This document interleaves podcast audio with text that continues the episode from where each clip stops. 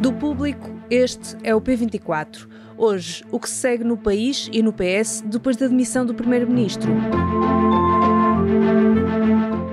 Obviamente, apresentei a minha demissão a Sua Excelência, o Sr. Presidente da República. António Costa apresentou a demissão ao início da tarde de terça-feira, depois de uma manhã de buscas do Ministério Público em diversos ministérios e também na residência oficial do Primeiro-Ministro no Palácio de São Bento.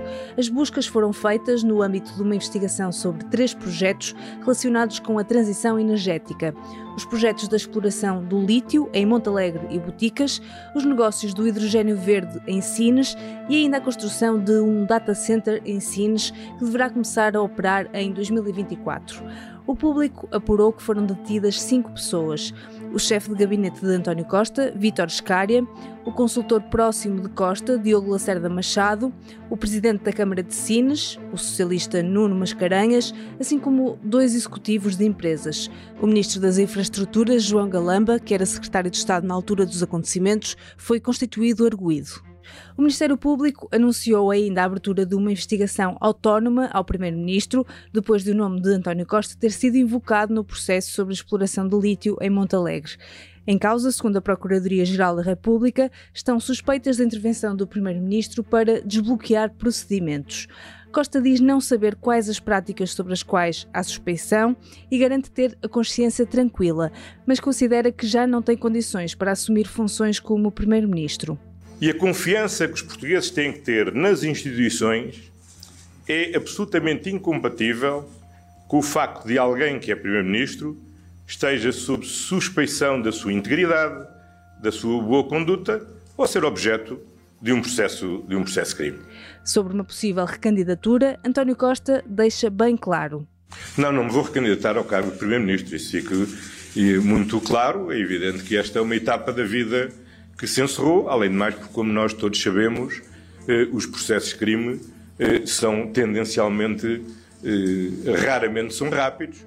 O Presidente da República emitiu uma nota a informar que já aceitou a demissão do Primeiro-Ministro. Marcelo Rebelo de Sousa vai receber os partidos e convocar uma reunião do Conselho de Estado para dar seguimento ao processo. Só depois, na quinta-feira, falará ao país. Com o país em suspenso, que cenários estão agora em cima da mesa para a governação do país depois da demissão do Primeiro-Ministro?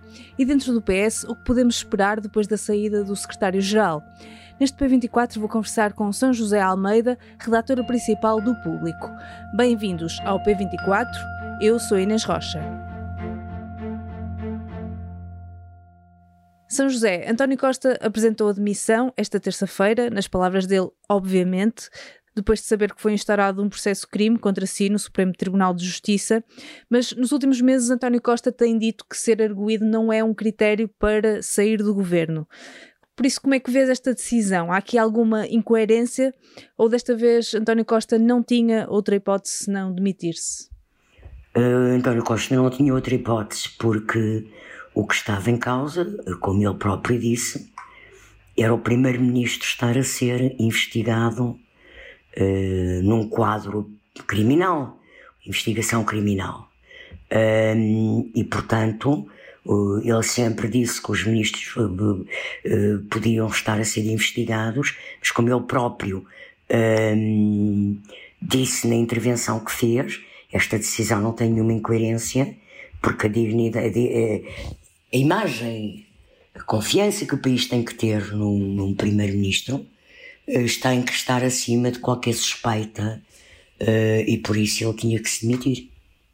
E agora, depois da demissão, o que é que se segue? Marcelo já anunciou que vai falar ao país depois de conversar com os partidos e com o Conselho de Estado.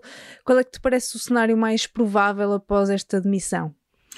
Bom, eu não sou adivinha, uh, mas pelo que eu pude ver e ler, o Presidente da República vai convocar o Conselho de Estado e ouvir os partidos, ou pelo menos convocar o Conselho de Estado, é nesse contexto, qual a linha da Constituição eh, que diz que é para convocar eleições. Não é para discutir a demissão do Primeiro-Ministro, é para discutir a convocação de eleições. Portanto, eu presumo que o Presidente da República que esteja a equacionar a possibilidade de dissolver o Parlamento e convocar eleições. Agora, isso também não é líquido, porque nós vivemos uma situação muito complexa a nível internacional, com duas guerras, vivemos ainda uma crise inflacionária, eh, estamos no processo de aprovação de um orçamento de Estado e, portanto, o, primeiro, o Presidente da República eh, vai querer escudar-se, quer ouvir o Conselho de Estado, os partidos, mas embora tudo indique que o que está em cima da mesa é a discussão de eleições antecipadas, ou seja, que é nisso que o Presidente está a ponderar, nada garante que a solução vá ser essa. Portanto, não podemos antecipar etapas. Mas Marcelo já tinha dito que não existe maioria absoluta sem António Costa, por isso achas que vai manter esta posição e, portanto, dissolver a Assembleia Uma da República? Uma coisa é o que o Presidente da República diz, outra coisa é o que a Constituição diz. No âmbito da Constituição, podia ser nomeado outro Primeiro-Ministro pela maioria absoluta. Mas uh, o Presidente já tinha lançado esse aviso, é? tinha posto essa condição prévia quando, quando o António Costa tomou posse. Portanto, na coerência do seu pensamento, é natural que ele equacione eleições. Mas, e ainda que possa ser essa a solução, neste momento, repito, neste momento, hum, terça-feira, à noite, não podemos garantir que vá haver eleições. E havendo dissolução da Assembleia da República, parece que Costa ficará em funções como Primeiro-Ministro até haver um próximo governo, ou terá de ser nomeada outra pessoa para o cargo até haver novas eleições? Bom, daí primeiro da decisão do, do, do Presidente, eh, pedir para ele ficar eh, em governo de gestão. outra coisa é ele aceitar ficar em governo de gestão. Pode não aceitar. E aí o presidente terá que nomear uh, um, um primeiro-ministro de acordo com a maioria ou, com, com, ou, ou apenas por, por, muito pouco tempo que, que, que não consiga. É, uma situação muito difícil. O mais normal e o mais vulgar é que o presidente uh, diga ao primeiro-ministro que fica em gestão a gerir em gestão o governo. E dentro do PS, António Costa demite-se de Primeiro-Ministro, portanto, à partida também se demite do cargo de Secretário-Geral. Uh, agora, como é que isto se processa dentro do partido? Tem que haver uma antecipação do Congresso? Quais são os próximos passos? O Congresso vai ter que ser antecipado. E aqui, assim, é uma antecipação um bocadinho abrupta. Porque, pelos prazos normais, se houver eleições antecipadas, serão em janeiro, máximo fevereiro. O Congresso do PS está marcado para meados de março. Portanto, eles terão que antecipar, não sei se ainda para este mês, para dezembro, mas creio que se houver eleições, o Congresso do PS irá ser antecipado até ao fim do ano, realizar-se-á até ao fim do ano. E em termos de sucessor, tem-se falado de muitos putativos candidatos a secretário-geral do PS, mas neste momento qual dirias que seria o sucessor mais provável? Não faço ideia, porque nesta altura isto é um, isto é um corte tão abrupto, é um cenário tão imprevisível, que mesmo aqueles putativos uh, candidatos como Pedro Nuno Santos, tudo isto veio antecipar e queimar etapas.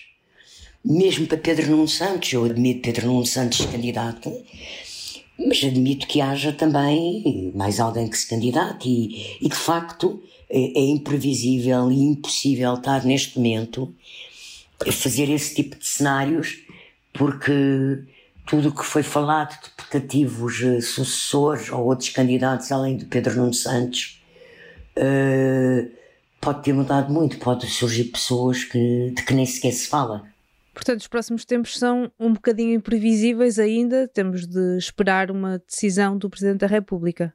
Não, os próximos dias são previsíveis no sentido em que vai haver um Conselho de Estado, vai haver uma decisão do Presidente da República. Agora, até quinta-feira, o Presidente da República comunicar ao país a sua decisão, nós não podemos sequer fazer cenários sérios. Percebes? Porque eh, não sabemos o que é que vai ser a decisão. E neste momento, o eixo do sistema é o Presidente da República e as decisões estão na mão do Presidente da República. Vamos aguardar então novidades. São José, muito obrigada. Obrigada, adeus. São José Almeida, repórter principal do Público.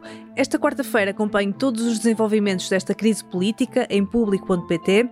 Ao fim da tarde, aproveito para ouvir também o podcast diário Soundbite, com a análise política de Ana Sá Lopes e Helena Pereira, com a moderação de Ruben Martins. E se ainda não o fez, não se esqueça de seguir o podcast na plataforma onde ouve para não perder nenhum episódio. Os sons que ouviram neste episódio são da RTP, a música do genérico é da Ana Marques Maia. Tenham um bom dia e até amanhã.